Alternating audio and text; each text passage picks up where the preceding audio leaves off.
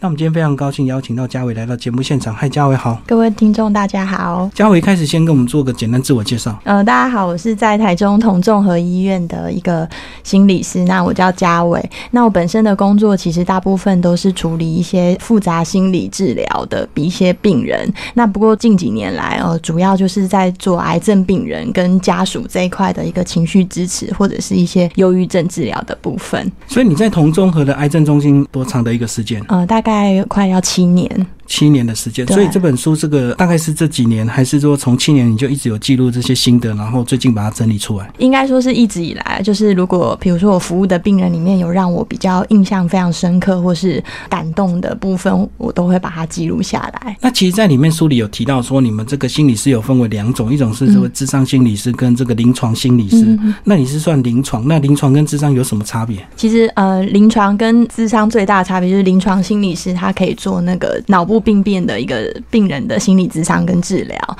那智商心理师大部分是不能做的。不过我我是智商心理师，那只是说服务于那个医院的临床工作。那其实呢，里面收录了三十二则这个呃，跟啊这个不管是癌症或病人，或者是跟家属互动的一个心得哦。呃，那是不是跟我们分享一下这个过去七年其实有非常非常多的故事被记录，对不对？那你后来是怎么样整理出这三十二则故事出来？本来我其实是有记录的习惯，都是摘。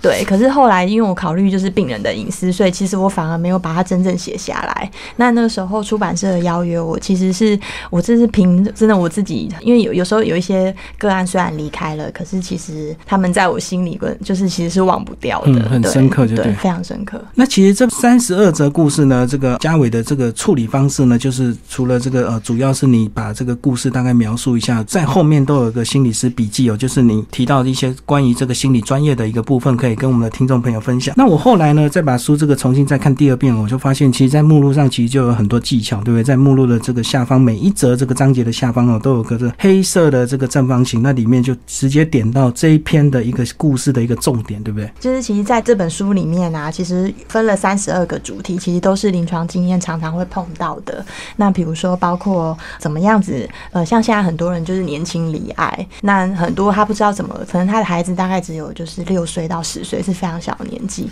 那可能其中一个爸爸妈妈离癌，他们就会不太知道怎么跟孩子说。那这个时候，其实医师也不可能去帮他们做这个工作、这个任务。可是这个就成为他们照顾者的一个心理的压力，所以这个时候他们就会寻求我帮忙。对，那另外像比如说书里面一些，比如说黑色的这些 box，还包括说一些心理卫生的知识，包括说比如说呃，离癌病人他们会常常碰到，就是呃，到底要怎么样子？这就照顾者其实他们其实很辛苦，他们也不。知道说什么跟病人沟通，对，所以用用一些比较生活化的方式，然后跟他们介绍，也希望这本书就是真的可以陪伴到他们。那其实这本书三十二个故事，其实每一篇都非常感人。那其实呢，当然因为年纪的关系，所以这个呃走的家人大部分都是比较年长，可能就爸爸妈妈或者是阿公阿妈。那相对这个小朋友来讲的心理创伤似乎是比较大的。那其实里面有一篇呢，我特别想要请这个嘉伟跟我们听众朋友分享。他有提到说，不同年龄儿童他对死亡的一个认知哦。小朋友从零岁开始到十岁，其实不同的年纪都有不同的一个感受。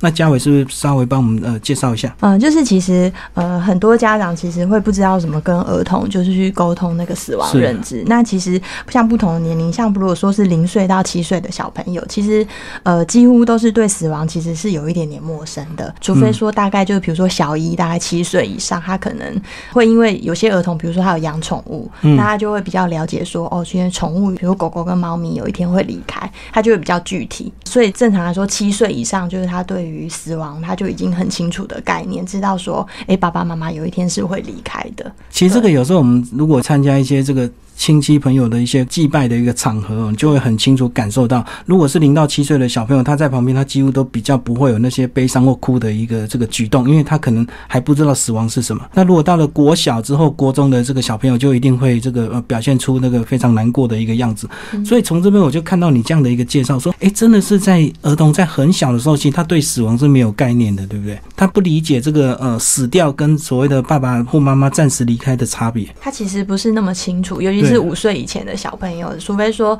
呃这个时候身边的人都会说哦你的爸爸妈妈或爷爷奶奶那就是去天上。哦，可是小朋友其实对于天上概念是哎，那有没有可能有一天他们会回来？比如说尤其是四五岁，他其实不是那么清楚。是对，而且另外还有个重点呢，就是说有时候这个呃，像你在这个呃癌症病房里面，那其实就有说，比如说三期啊、四期或者所谓的末期即将快要结束了，那这时候呢，就常常会面临这个家属到底要不要真实的跟病人讲病情，对不对啊？包括你们心理师有时候也会陷入很尴尬的一个角色，有时候家属是不是也希望你们不要跟呃这个病患说明太真实他的一个状况这样？对，其实这在临床经验，其实不管是心理师或是主治医师，其实他们都有时候会有一些困扰，比如说呃，如果家中其中一个人罹癌，他就会觉得说啊，因为呃自己的爸爸妈妈可能年纪比较大，那就可能不方便告诉他们，担心他们无法承受，而且他们会千拜托万拜托，就是说，哎，拜托心理师，你千万不能告诉我爸爸或妈妈他们的一个疾病状况，所以他们都会骗他们说，就是其实那个是打化疗，可是就是说是打点滴，嗯，对，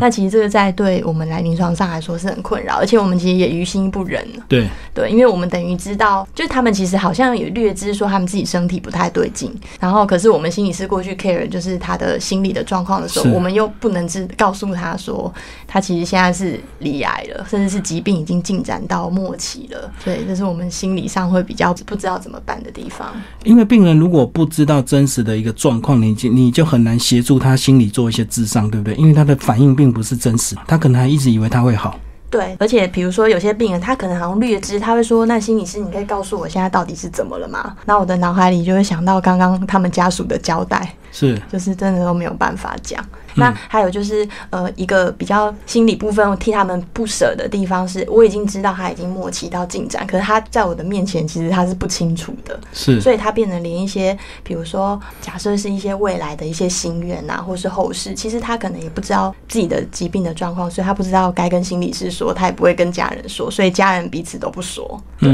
其实这是整个家庭来说，其实就是那种很沉默的状态。所以我在想，你的工作有时候回头还要帮忙这个家属做一些心理咨商，让他们去 很真实的面对这一切，然后好好的让这个呃病患知道他的这个实情，呃，好好的做一些准备，这样子。是，就是家庭智商的部分，其实是要整个家庭，然后大家一起来讨论这件事，其实是有一点难度啦。不过这也是我工作常常做的事情。嗯嗯嗯。好，那接下来是不是就帮我们挑一些比较感受比较深刻的故事，稍微帮我们介绍一下？比较印象深刻的大概就是呃，有一篇叫做《再说一次当初的承诺》。那在这个故事里面，其实那个时候那个个案，其实他已经知道说他的太太离癌，那即将走到末期的阶段。那不过他在这个过程中一直非常的就是矛盾，不知道怎么跟太太去说这件事情。因为先生是一个就是很很大男人主义的人，那太太其实是一个就是比较那种传统中小女人，所以他们其实一开始其实，在病房知道就是彼此及。生病，然后其实是一直吵架，每天都一直吵，然后三天就是一直吵，然后病房就会找回我这样。是是是，然后就通知你要去智商一下，了解一下，对对，就是马上就进行做夫妻智商这样子。然后他们一直吵，其实也会造成护理站的一些困扰，对，所以我就会被召回，赶快去解决这个问题。那后来知道之后，其实就是他们其实吵，但大概就是一两个月的时间。那后来我介入的时候啊，就是其实先生就直接告诉太太说，其实。他就突然软下来了，说：“我知道你有一天会离开，但是我我我其实是还是很爱你的，我会一直陪着你，我也不会把你抛下。”好，那其实介绍完这个故事呢，在这一篇的后面就有你的这个临床笔记，对不对？就是你有一些比较专业的一个建议，跟我们听众朋友介绍一下，你提供什么样一个呃比较好的一个方式来面对就彼此的一个问题。呃，其实我觉得就是在夫妻关系，因为他如果是呃比较久的话，其实两个人难免就是其实一定都会有吵架的这个状况，尤其是离啊，又是对他们夫妻是一个很大的压力源。那其实，在临床上也看到，就是说，其实有时候甚至家人的一个支持度是比心理师更重要的。所以这个时候，其实如果夫妻之中有一个人离癌，那这个时候我鼓励就是，其实这个时候以现实的层面，其实希望他们就是做好一些生活的分工，角色都要重新再讨论，这一个比较实际的部分。那另外在情感上的部分，其实也一定要就是彼此在表达当初我们为什么就是会成为夫妻那个承诺。我觉得我建议就是在沟通、在表达，会对两个人的感情会很好。哎，确实，有时候这个时间久了之后，就会忘记彼此的承承诺，对不对？彼此的山盟海誓。对那回到最初的初心之后，就会找回那个共同的回忆那个点，然后就比较能够一起互相扶持，这样走下去。是，而且尤其是知道，就是人跟人的关系，就是不管是夫妻或者是朋友，或者是当你知道关系就是很明显的癌症死亡是一个威胁的时候，那个有限时间底下，其实反而是要在这个时候就是多表达。好，那接下来我们请嘉伟来介绍这个呃，开篇第一篇其实就非常感人，我也特别有感觉。这个家属怎么样跟这个小朋友讲这个他的爸爸或妈妈离开，然后后来透过了这个小孩自己童言童语找出了一个跟这个家人离开的一个这个沟通方式啊，非常感人。嘉伟帮我们介绍一下这篇。好，那就是其实这篇我自己印象也很深刻，就现在在讲，其实也想到就是说那个小女孩在智商室的那个画面哦。那那个时候其实父母亲大概都是只有三十五岁左右，那他们是英国留学认识的，是所以一走进来会谈室，其实我对那个妈妈印象非常深刻，她非常的漂亮，就看来就是一个很很有气质的一个妈妈。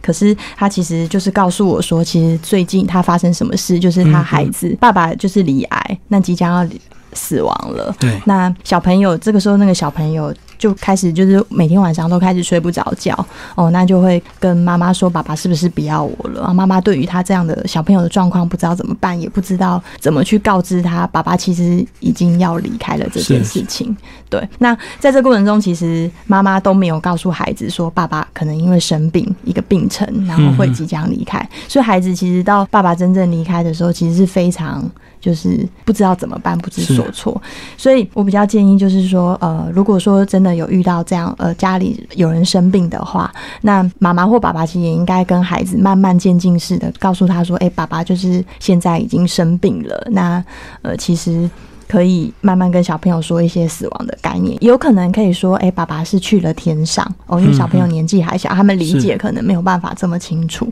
那也可以说是去另外一个世界啊，或是在天堂啊，哦，就是这个其实是在家长常常用告知的方法。那这个时候要怎么陪伴那个孩子的情绪也很重要。比如说小朋友其实他会觉得说，哎、爸爸怎么不回来了？那其实这个时候其实有一部分是来自于妈妈自己还在那个悲痛、悲伤的情绪里面，所以他其实说不定他本来是知道怎么跟孩子沟通、怎么陪的，可是因为他自己也唤起，就是看到孩子这样子，然后也想到说自己的先生呃离开他自己那种悲痛的反应。我我建议，如果是类似这样状况，有时候其实找适当的一个心理师的陪伴啊，然后陪小孩也好，哦，或是陪着自己也好，我觉得也很重要。最后，这个小女孩呢，就找到一个沟通的一个方式，她开始就试着用这个呃书写的一个方式表达她对爸爸的一个思念，这样。对，就是其实那我蛮觉得意外的是说，哎，这个小孩子其实他经过一次一次又一次的智商，有一次我就问他说，哎，那就是你现在都还会想爸爸对不对？那他就告诉我，就点点头啊，然后就说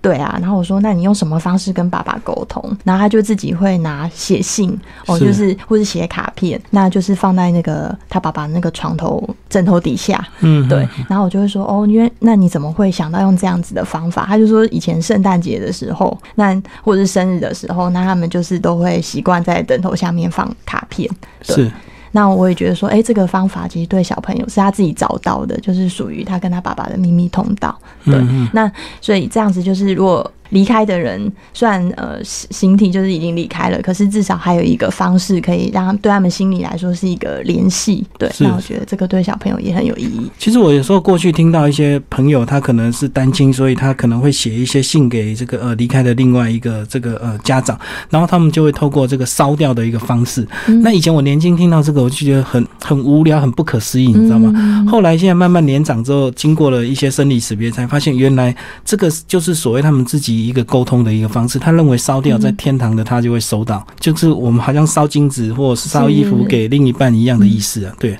对所以这个其实对呃所谓的病患的这个家属，他有他自己治疗的一面，对不对？对，我觉得这也是对他们心理很重要。就是不论是用什么样的方法，也许是烧掉，感觉好像可以收到，或者是哎，好像是一个你们很熟悉的地方可以去，你就在那边很尽情的想念他，哦，或者是你就是只是很单纯的拿出一本日记本，然后一直狂想念，也也可能是看着照片。我觉得这个只要找到那种联系的方法，或是你可以沟通的，我觉得都很棒。那嘉伟，这个再来再帮我们谈谈你这么多年这个看过这么多的一个呃个案，然后去整理这样的一个书，呃，自己有没有总结去得到一些比较不一样的一个想法？是不是觉得说有时候人在世，有时候这个健康的时候好像都不会特别珍惜这个身体，好像好像就是面对了这个事情之后，才会特别的这个去关爱彼此或关爱另一半这样。其实坦白说，就是这么多年的一个经验啊。那有时候虽然我是心理师的角色，那也觉得说这些病人就好像是我的一个生命老师一样。对，就是其实他们教我非常多事哦，就是呃，包括说面面临时间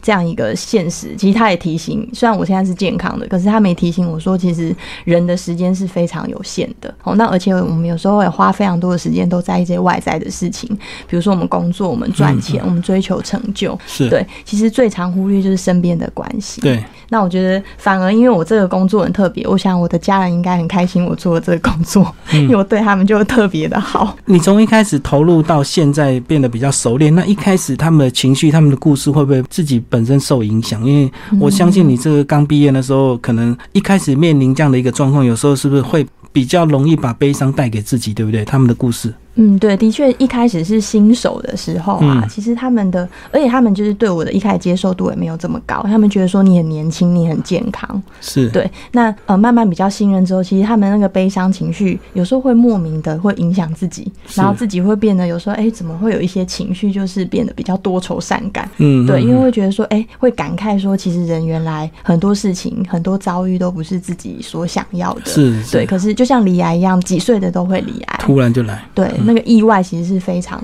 非常多的，那也有非常多的无奈，所以那个时候其实有一阵子会花一段时间去调整，就是会好像看比较悲观的感觉。哦，一开始的时候，那你现在的问题就是因为听过太多，有时候就是要提醒自己不要太过度的这个 理所当然，因为可能个案看多了，你就会觉得说，是不是要提醒自己那个同理心慢慢不要消退这样子。如果你是说麻木的话，我觉得的确有时候就好像很多医师他面临就是每一个病人的太多了，对，太多了，对。但是因为我我我觉得我的专业是说还还会花一个时间，有时候会做一些形思啊，所以其实会反而更有同理心，反而随着你的专业就是年资这样累积，其实是反而更能理解说，比如说他们面对一些意外的话，那家庭各有各自的状况，然后每一个都很独特，有他们的一个生命故事，反而因为这样子会更同。同理他们这样好，那其实这本书呢，总共分享了三十二则这个故事哦。那听众朋友如果有兴趣，可以找这本书来读，每一篇都非常的感人，而且呢都有注记，他后面这个他的一个临床心理笔记，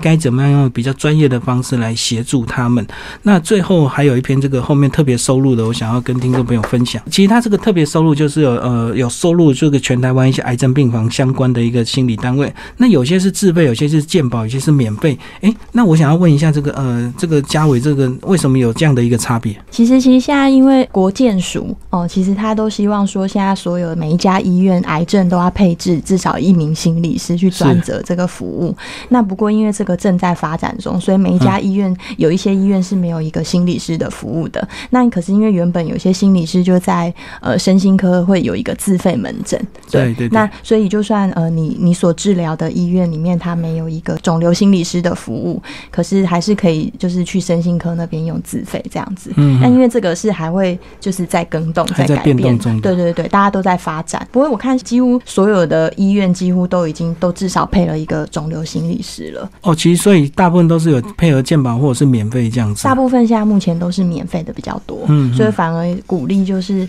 所有需要的人他去使使用这个资源，就不管是癌症病人或是家属。然后嘉伟，你个人现在有成立粉砖哦，那粉砖的名字呢叫做心理书抱抱，再还跟我们分享一下。为什么叫书包包？呃，用这个粉丝团的名字啊，其实是因为因为我在海鲜地区服务，那有一些很亲切啊，公阿妈每次都叫我就是心理师，都讲是心理书，对。然后我就想说，哎，那这个就是至少给人比较放松的感觉，对。那加上我自己就是个性其实是还算比较乐观一点点，我想说也很容易让人家就是放松自在跟我谈话。哎，我想说那这个还蛮可以代表我的，我就设这个名字。可是你这个你这个比较乐观开朗的这些特质，他有时候在工作上会不会有一些困扰？因为有时候你你如果这个情绪比较没有办法控制，或者是没有表达出、表现出那个同理心，有时候病人是不是感觉，诶，我在讲这个，你怎么在对我微笑，或者是这样子？所以你是不是还是要很清楚，把你这个工作上的一个表现跟平常的一些个性，稍微做一个比较严谨的区分，这样子？嗯，其实没错，其实我在工作的时候，跟我私底下一面是其实差异是非常大的，就是呃，所有身边的人都这样认为，所以有时候其实因为这份工作是要一个很尊重个案的，是，而且要严很严谨的态度来面对所以我在他们个案的面前其实是非常严谨的，然后呃，每说一句话，经像我们心理师在说话，任何话去跟个案谈话，都要考虑到他们的感受，所以脑子其实是非常多一些专业，然后又要很感性的陪伴他们。那私底下就是呃，有时候也要休息。而且私底下的活泼也可以舒压嘛，对不对？因为你早上可能一天听了太多他们一些呃比较生理识别的故事，到了晚上总是要有一个另外宣泄的一个方式。其实反而呃私底下我觉得要比较弹性啊，就是说一个好像不要，虽然说这些他们的故事哦，也就是我忘不掉，可是其实还是就像你说的，就是要也因为这些特质，所以比较容易稍微可以。让自己喘息休息。最后，帮我们总结一下你这本书呢？当你这个完成之后，你想要给什么样的一个读者来看你的书？因为有时候这个人健康的时候，对这种书比较无感，因为他觉得我很棒，我很优秀，我就一直冲啊，我要赚大钱，这个追求事业上的成功，他根本不会去看这种书。我其实觉得这本书啊，呃，因为它是一个虽然是癌症病房。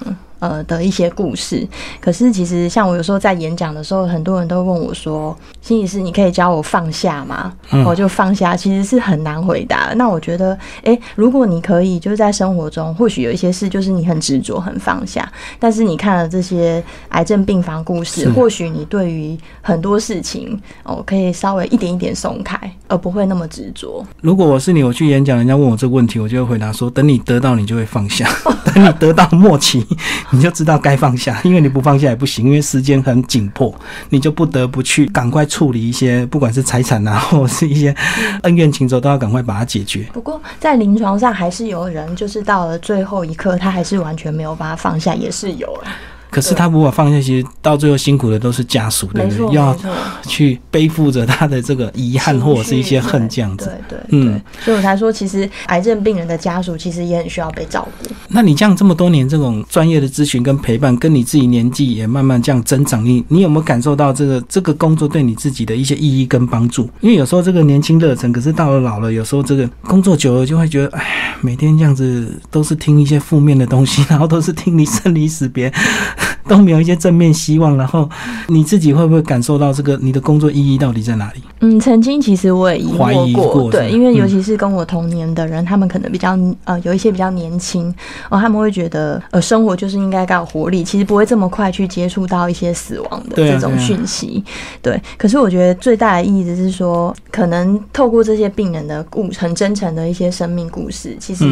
除了当然一个最珍惜身边的关系是更重要。对，那另外再就是说，其实他们有时候，其实你会看他们在离癌之后，他们生命的韧力，其实你还是可以看到非常多正向的东西。嗯，对，比如说他们因为离癌的威胁，那他们把他们自己生命从头到尾很快速在改变，对，改变那个改变动力是非常大的，而且好像有一种很动力冲冲击着你。对，而且像也有一些人，就是把它变成调整变比较正常了之后，对不对？就能够是，而且他生命就是活得比原本还棒很多，而且他完全感谢就是老天爷让他离癌这件事情，让他整个生命人生都丰富起来，然后也丰富跟旁边的人的关系。那我想看到这些东西，其实就好像一个见证者吧，我觉得是非常有意义的，因为别人愿意把很真诚的人生就这样跟你分享，也可以学习到不少事情。是，那后来是怎么样？呃，有机会接触出版社来出版这本书。呃，其实是因为就是本来有一个朋友，然后本来找几个心理师要合作，就是出版书籍。那可是后来就是其实也算遇到贵人嘛，就是他们可能就是跟我访谈后，哎，觉得这些助人的故事其实非常重要。那所以出版社的一些编辑啊，他们自己在他们自己的生命经验里面也有人离癌，可是却不知道说，哎，其实离癌的有这样子的一个专业服务，所以后来就就找我出了这本书。对，因为这个离癌好像大家就是就是赶快这个住院就。在癌症病房里面就是治疗，好像大家都忽略了这个病人也的心理那个方面也是很需要被照护的。那家属的部分也是很需要被咨询的。这样，对，我觉得也是因为他们出版社就是看到了就是病人的这份需求，所以非常希望说，呃，我的专业可以就是用书籍出版的方式，然后帮助更多更多人，然后也让大家就是可以认识呃心理肿瘤服务这个专业。好，所以我们这本书呢是由幸福文化所出版，江家伟心理师的这个呃这本书啊，然后推荐给我们的听众朋友，在还能爱的时候，癌症病房心理师的三十二则人生启发。好，谢谢我们的嘉伟，谢谢。